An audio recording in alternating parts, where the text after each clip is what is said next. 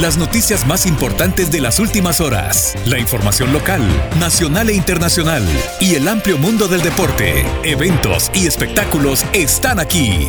En Impacto Informativo.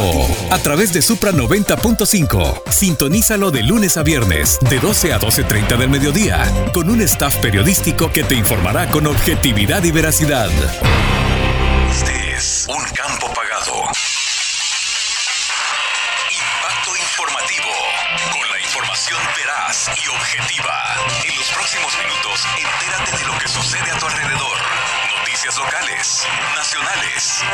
Internacionales,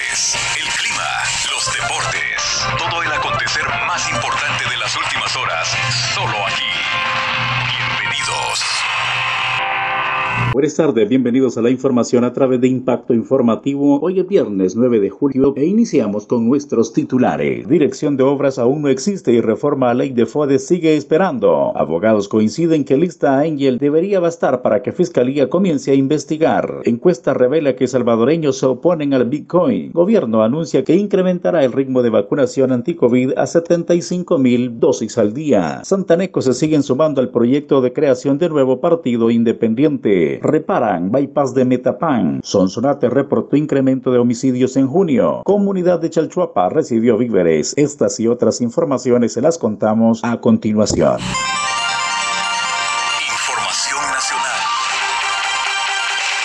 Iniciamos con la información de carácter nacional. Dirección de obras aún no existe y reforma a ley FODES sigue esperando. A continuación el detalle de la información. Los intentos del gobierno de El Salvador para centralizar el FODES y no entregar fondos a las alcaldías aún no se materializan en forma de decretos y leyes. Asimismo, Bukele señaló que un 4.5% de los ingresos del Estado sería utilizado para obras en los municipios. Sin embargo, a esta fecha el Ejecutivo no ha creado dicha dirección, ni mucho menos ha presentado a la Asamblea Legislativa legislativa propuesta alguna para reformar la ley del FODES. Pese a ello, ya avisó a las alcaldías que no les entregará fondos, sino que tendrán que tramitar obras en el Ministerio de Obras Públicas. La actitud del Ejecutivo ante las municipalidades fue considerada por la diputada Anabel Belloso del FMLN como una amenaza a la autonomía local. El objetivo del FODES, cuando nace en los 80, justamente fue dedicar fondos a las municipalidades para que tuvieran autonomía en el desarrollo de sus obras, siendo quienes están inmediatamente en el territorio. Hoy es como ir en retroceso y se cuestiona qué nivel de eficiencia en la ejecución se tendrá y se concentran estos recursos en una sola instancia como es el MOD, agregó la parlamentaria. Para Impacto Informativo, Mauricio Torrento. Seguimos con más información de carácter nacional. Abogados coinciden que lista Angel debería bastar para que Fiscalía comience a investigar en El Salvador. A continuación, la información. Los señalamientos de presunta corrupción de una lista de Estados Unidos divulgada la semana pasada bastarían para que la Fiscalía abriera una investigación contra los funcionarios del gobierno de Nayib Bukele mencionados, indicaron diferentes abogados. El Departamento de Estado de los Estados Unidos publicó una lista de 55 supuestos actores corruptos y antidemocráticos centroamericanos, entre ellos salvadoreños, y de los que dos son funcionarios del círculo más cercano al presidente Nayib Bukele. El fiscal general Rodolfo Delgado aseguró que necesita un elemento objetivo de prueba para investigar, por lo que la lista no basta. López, jefa jurídica de anticorrupción y justicia de la organización humanitaria Cristosal, indicó, el fiscal está obligado a investigar y si no lo hace es simplemente porque están buscando ocultar los actos de corrupción señalados, acotó. Esta posición es compartida por diferentes juristas que coinciden que la lista es un insumo suficiente para iniciar una investigación de carácter penal contra los señalados. Para Impacto Informativo, Mauricio Torrento. Encuesta revela que salvadoreños se oponen al Bitcoin. La nota a continuación el Centro de Investigación de la Universidad Francisco Gavidia divulgó los resultados de la encuesta titulada Los salvadoreños opinan sobre la ley de Bitcoin. Al consultar a los encuestados sobre si la propuesta del gobierno de establecer el Bitcoin como moneda de curso legal es acertada, la población dijo en un 53.5% que no y solo un 12.9% creen que fue una decisión acertada. La población también dejó una postura sobre si estaría dispuesto a recibir su salario o ingresos en Bitcoin y la mayoría, un 60 64.8% dijo no estar de acuerdo. Sobre la entrada en vigencia y obligatoriedad de la aceptación de la criptomoneda, se le preguntó a los encuestados si sabían que los comercios estarán obligados a recibir el Bitcoin. Un 61% lo sabía y un 38% desconocía tal medida. El tema de las criptomonedas sigue siendo difuso para la población. Según los resultados del sondeo, la mayoría de la población, un 68.4%, desconoce la ley del Bitcoin, que entrará en vigor el próximo mes de septiembre. Para Impacto Informativo, Mauricio Torrento. Buenas tardes, gracias por estar ahí con nosotros, como siempre informándose a través de Supra 90.5. Demandan a inspector de la PNC que golpeó a periodista por cubrir noticia. El periodista acudió en primer momento a la Procuraduría General de Derechos Humanos, luego lo hizo en la Fiscalía General. Jorge Beltrán, periodista del diario de hoy, acudió la mañana de ayer a la Procuraduría para la Defensa de los Derechos Humanos y a la Fiscalía General para denunciar al inspector de la Policía Nacional Civil, Martínez Velázquez, quien lo golpeó en la cara en una cobertura periodística. Beltrán, acompañado de la Mesa de Protección a los Periodistas de la APES, dio detalles de la agresión del oficial policial. En ningún momento entré o violenté la escena donde estaba el cuerpo del joven que pandilleros raptaron, dijo Beltrán. Explicó al delegado de la Procuraduría que el oficial lo agredió con una bofetada en su rostro. Aparte de la agresión y obstáculo a la cobertura periodística, hubo coacción, dijo Beltrán, en el detalle del hecho sucedido en el río Tomayate,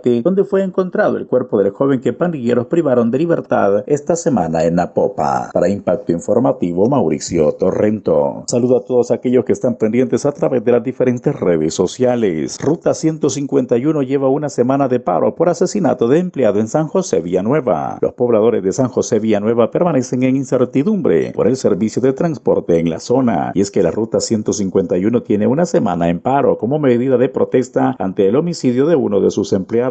Ante este escenario, pobladores han recurrido a transporte particular para poder llegar a sus destinos. En algunos casos están cancelando hasta un dólar para usar pickups que los llevan al desvío de Zaragoza. Mientras tanto, el alcalde Pedro Durán manifestó que unas 5.000 personas hacen uso de la Ruta 151. Si bien la alcaldía ha dispuesto tres vehículos para movilizar de forma gratuita a la población, no es suficiente. Por eso hizo un llamado al gobierno central para que proporcione el transporte a la población de forma gratuita. Para Impacto Informativo, Mauricio Torrento. Y el gobierno anunció que incrementará el ritmo de vacunación anti-COVID a 75 mil dosis al día. El sistema de salud del país ya acumula 6.846.360 dosis para vacunar a la población, tras el arribo el pasado miércoles de 1.500.000 dosis más de la China Sinovac. Autoridades del gobierno de El Salvador ya recibieron el decimoctavo lote de vacunas anti-COVID, en este caso un cargamento de 1.500.000 dosis de la China Coronavac, fabricada por el laboratorio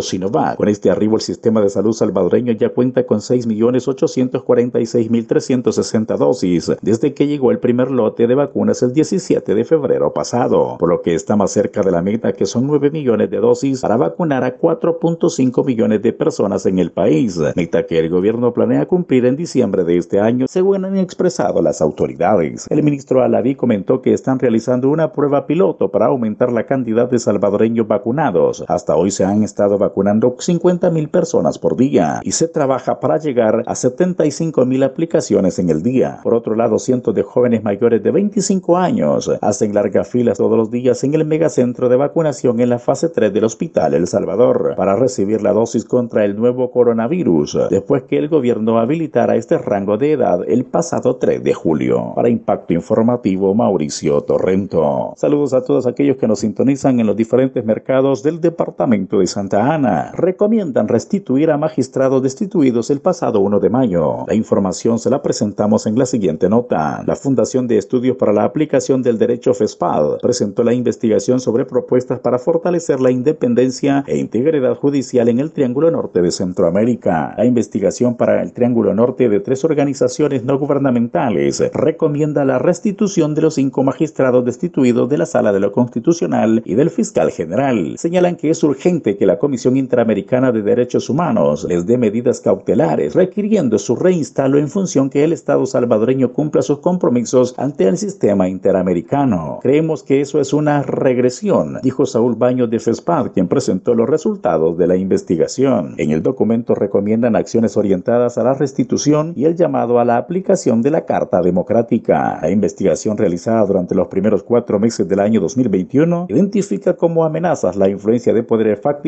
y la desobediencia a órdenes judiciales. Para Impacto Informativo, Mauricio Torrento. a esta hora del mediodía vamos a pedirle una pequeña pausa. Regresamos en breve con más información. No nos cambie. Este es un sonido que genera luto y dolor. Un arma de fuego solo sirve para matar. Únete a la lucha por el derecho a la paz. 9 de julio, Día Mundial de la Destrucción de Armas de Fuego. Dile no a la violencia. Apuesta por un El Salvador libre de armas de fuego. Un mensaje de Calpes, Cámara de Locutores Profesionales de El Salvador y esta emisora. Constructora IDE. Construye tus sueños. Somos una empresa dedicada a la construcción de proyectos residenciales y comerciales. Contamos con más de 10 años de experiencia. Te ofrecemos construcción, supervisión de obra, remodelación, planos arquitectónicos, planos estructurales, maquetas, costos y presupuestos, diseños de interiores, proyectos eléctricos, levantamientos topográficos, carreteras y todo lo que tú deseas. Queremos ser parte de la construcción de tus ideas. Comunícate al 6039-9350. Constructora IDE. López Abogados, asesoría jurídica. Somos especialistas en asuntos civiles, mercantiles y penales, laborales, administrativos, trámites notariales, asesoría en compra-venta, donaciones, aceptaciones de herencia, procesos de familia, testamentos, cancelaciones de hipotecas, asistencia de arbitrajes y procedimientos moratorios. Ponga su problema en buenas manos. López Abogados. Comuníquese al teléfono 7544-2758. Pero gracias por seguir con nosotros y es el momento para conocer la información de carácter local.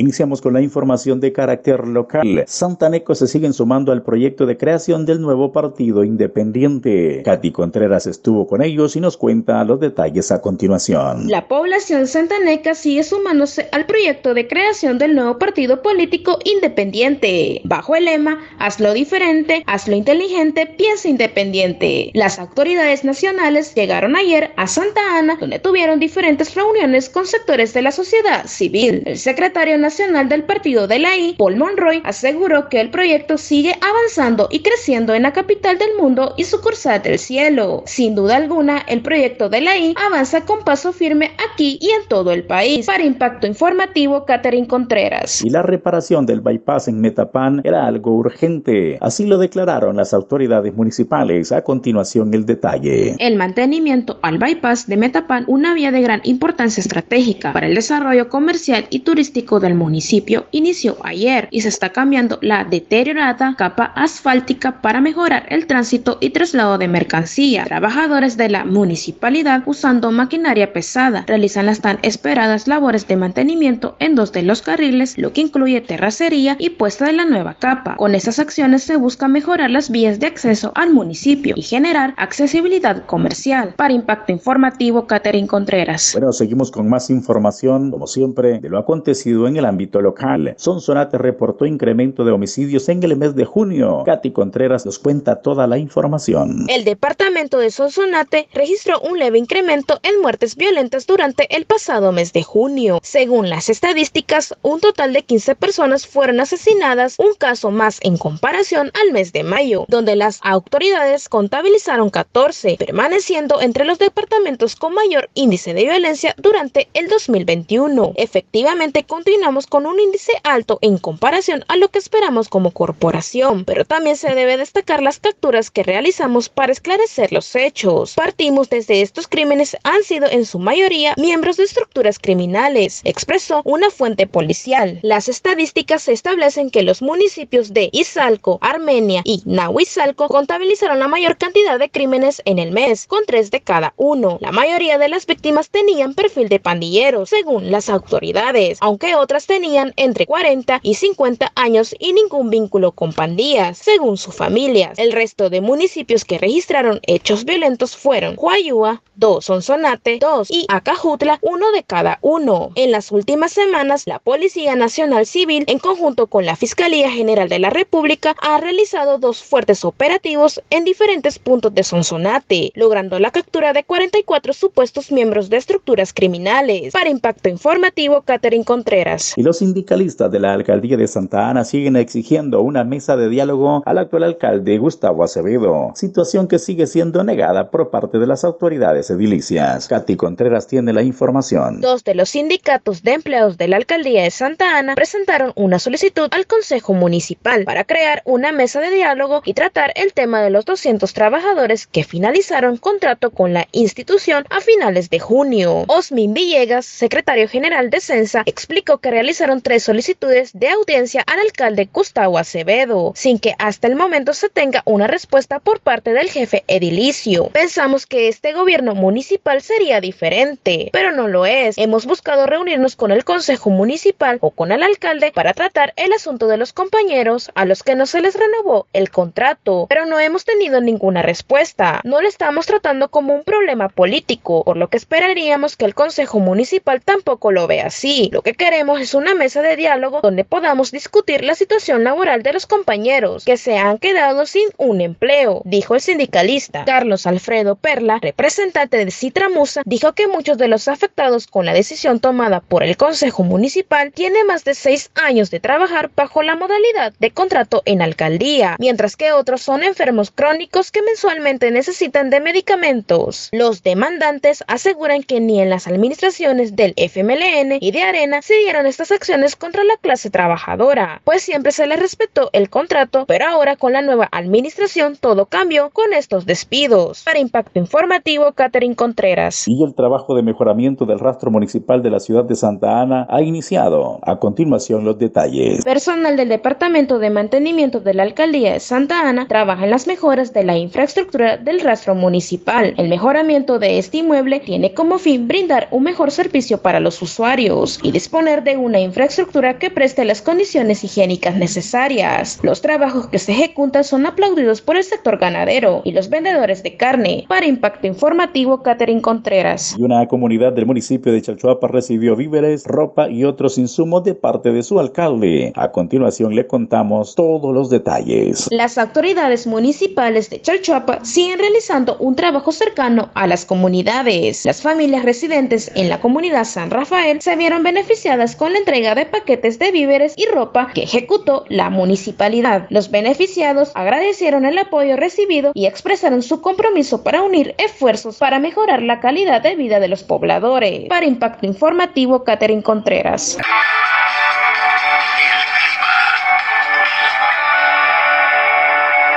Para este viernes 9 de julio de 2021, la situación climatológica es la siguiente. El cielo estará con poca nubosidad, el ambiente muy cálido durante el día y la noche y relativamente fresco en horas de la madrugada. Se esperan chubascos y tormentas aisladas, rápido desplazamiento de débiles a moderadas, con énfasis en la zona central y occidental del país. El viento estará por la tarde del sureste con velocidades de 8 a 18 kilómetros por hora. Se tendrá el ingreso del flujo del este acelerado sobre el país, lo que permitirá que la onda tropical se atenúe y tenga un desplazamiento rápido por el territorio. Además, se observa el ingreso de polvo proveniente del Sahara, que mantendrá el ambiente cálido con bruma. En cuanto a las temperaturas para Santa Ana, máximas 32 grados centígrados y la mínima será de 20 grados centígrados. A continuación, le invito a conocer lo más importante a nivel internacional.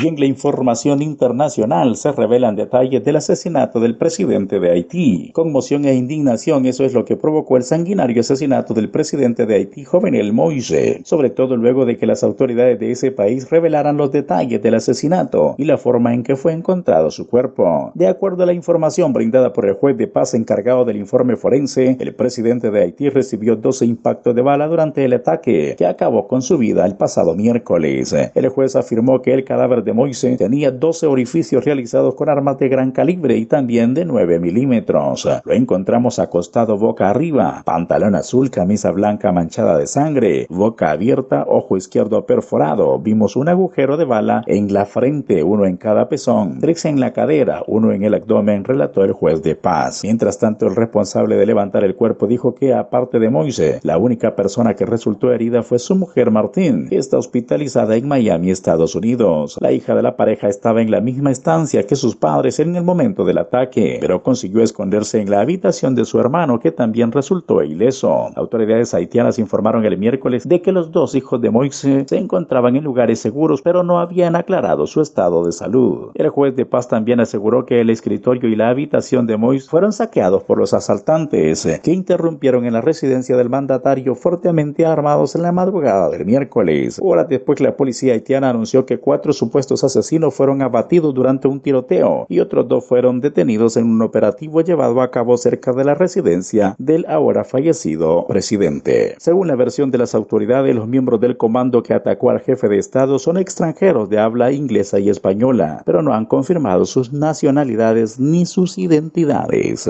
Y al menos 60 muertes confirmadas a dos semanas del derrumbe del edificio en Florida. Al menos 60 personas murieron en el derrumbe de un edificio de 12 pisos en Surfside, Florida, al norte de Miami, según dijeron autoridades locales el pasado jueves, a dos semanas de la catástrofe. Los socorristas decidieron el miércoles pasado poner fin a la búsqueda de sobrevivientes y pasar a la fase de recuperación de cuerpos cuando 80 personas siguen potencialmente desaparecidas. Aparte de una adolescente hallada unas horas después del colapso el 24 de junio, los servicios de emergencia no encontraron víctimas vivas al rastrear los escombros de lo que fue un complejo residencial frente al mar. Pero todavía rezamos por un milagro, dijo ayer el alcalde de la pequeña localidad de 6.000 habitantes, Charles Borket, asegurando que no se ha perdido toda la esperanza. En el día 15 de operaciones, los rescatistas realizaron un breve minuto de silencio a la 1.20 de la madrugada, hora en la que se derrumbó parte del edificio. El trabajo continúa con toda la velocidad y urgencias necesarias. Trabajamos las 24 horas del día para encontrar víctimas y permitir que los agentes de la policía y los expertos forenses desarrollen la tarea de identificar los cuerpos o restos humanos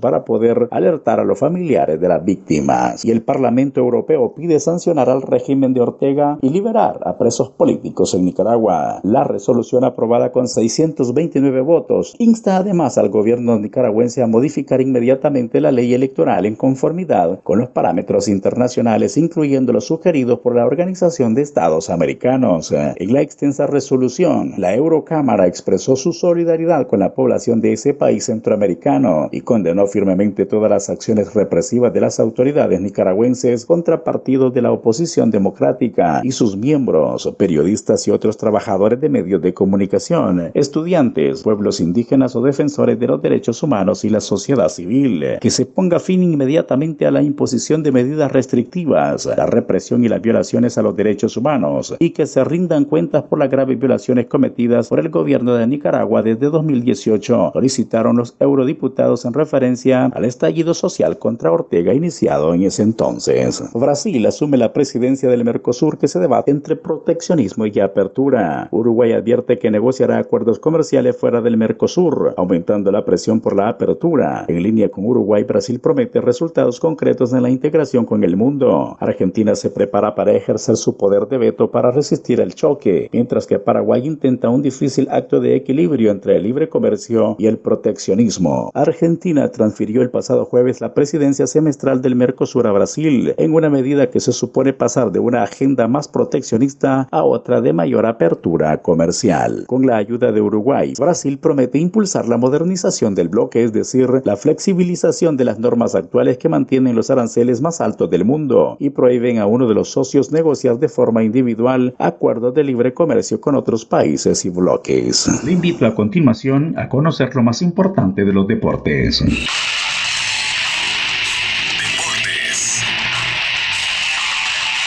Iniciamos con la información deportiva. El Salvador enfrentará a Bielorrusia, Suiza y Brasil en el grupo C de la Copa Mundial del Big Soccer de la FIFA Rusia 2021. Ya los guerreros de playa o los cangrejitos, como usted quiera llamarlos, conocieron a sus rivales. Mientras tanto, en el fútbol nacional, Marcelo Tejada es nuevo jugador de Platense. El uruguayo salvadoreño reforzará la defensa del equipo viroleño. La Asociación Deportiva Isidro Metapán enfrentará el fin de semana al Santa Rosa Huachipilín, específicamente mañana sábado 10 de julio a las 3 de la tarde en el estadio José Hernández de Santa Rosa Guachipilín, los caleros enfrentando a los santarroseños en partido de corte amistoso que sirve de preparación para ambos equipos. Mientras que Águila enfrentará mañana también a Gerardo Barrios y Jocoro. Al Pipil, de igual forma Santa Tecla, se medirá al conjunto de Destroyer. Para el próximo domingo, Atlético Marte visitará Texistepeque para medirse al Titán. Mientras tanto, Firpo hizo oficial la separación de Wilfredo Cienfuegos.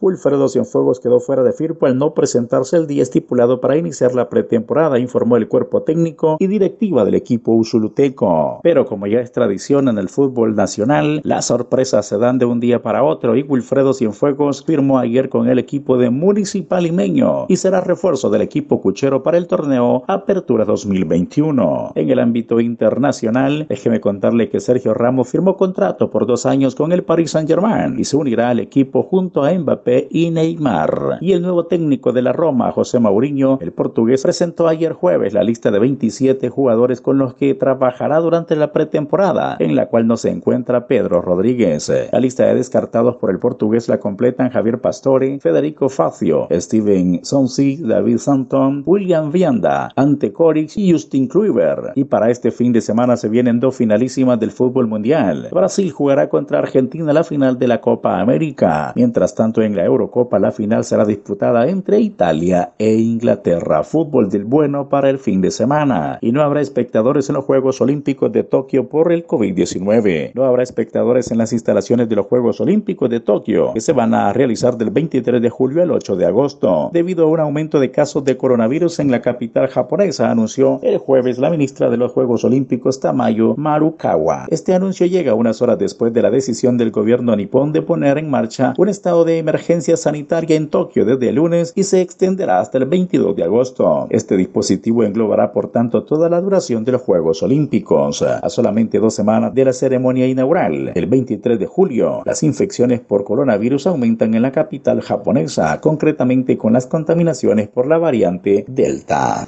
A continuación le contamos lo más importante de los espectáculos.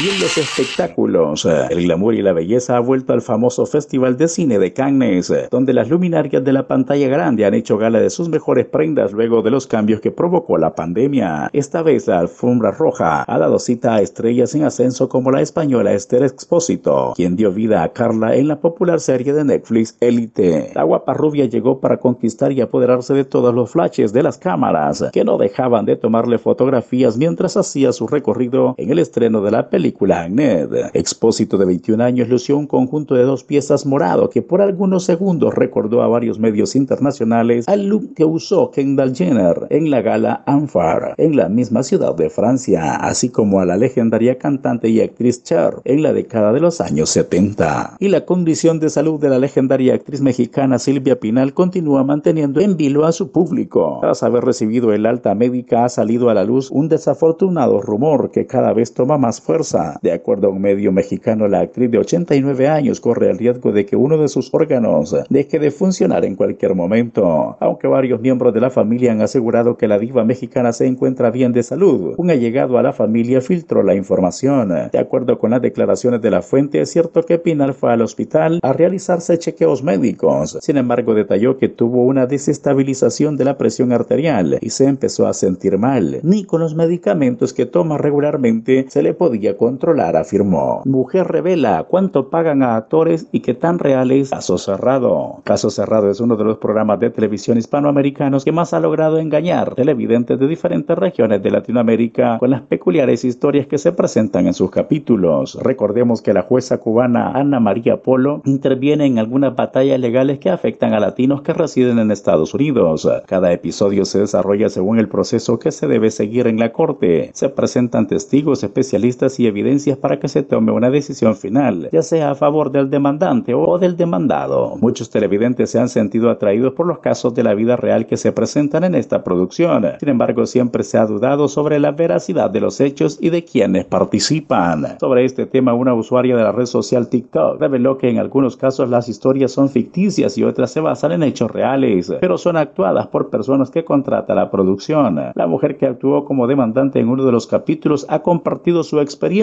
tras haber grabado en Miami, Estados Unidos, uno de los programas de la cadena de televisión Telemundo. Mila compartió con más de 56 mil seguidores que en su caso le pagaron 700 dólares por su participación. Sin embargo, su caso fue inusual, dado que se intentó grabar el programa en dos ocasiones y al parecer le pagaron dos días desde producción. Según especifica, la compensación salarial para los actores que dan vida a los protagonistas oscila entre 200 y 400 dólares, entendiendo que la paga dependerá del rol que desempeñe en el episodio. Y Tutti Santa María sorprende con un sofisticado y provocativo look. La farándula salvadoreña cuenta con varias personalidades femeninas que destacan no solo por su talento, sino también por su aspecto físico. Fuera de estas celebridades es Tutti Santa María, actual conductora de los programas de televisión El Sótano y Fanáticos Plus, desde que formó parte de las chicas de negro en el extinto programa Tal para Cual, esta joven comunicadora ha llamado mucho la atención con su curvilínea figura. Hoy en día sus encantos físicos los expone en su cuenta de Instagram, la cual tiene casi 500 mil seguidores. Es en ese espacio donde Tutti también comparte ciertos aspectos de su trabajo y de su vida personal. La noche del pasado miércoles Santa María publicó una imagen que muestra todo su look. En ella se muestra de cuerpo completo luciendo unos pantalones negros y acampanados. No cabe duda que en el caso de Tutti aplica el dicho popular, la que de amarillo se viste, a su belleza se atiene. Llegamos al final de nuestro espacio Impacto Informativo, agradeciendo esa fiel sintonía la invito para que continúe con la programación regular de esta estación. Feliz tarde.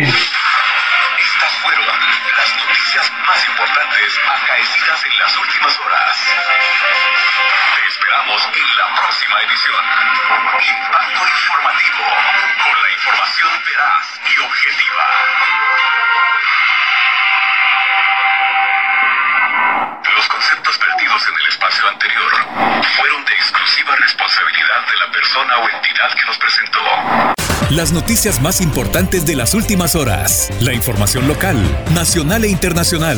Y el amplio mundo del deporte, eventos y espectáculos están aquí.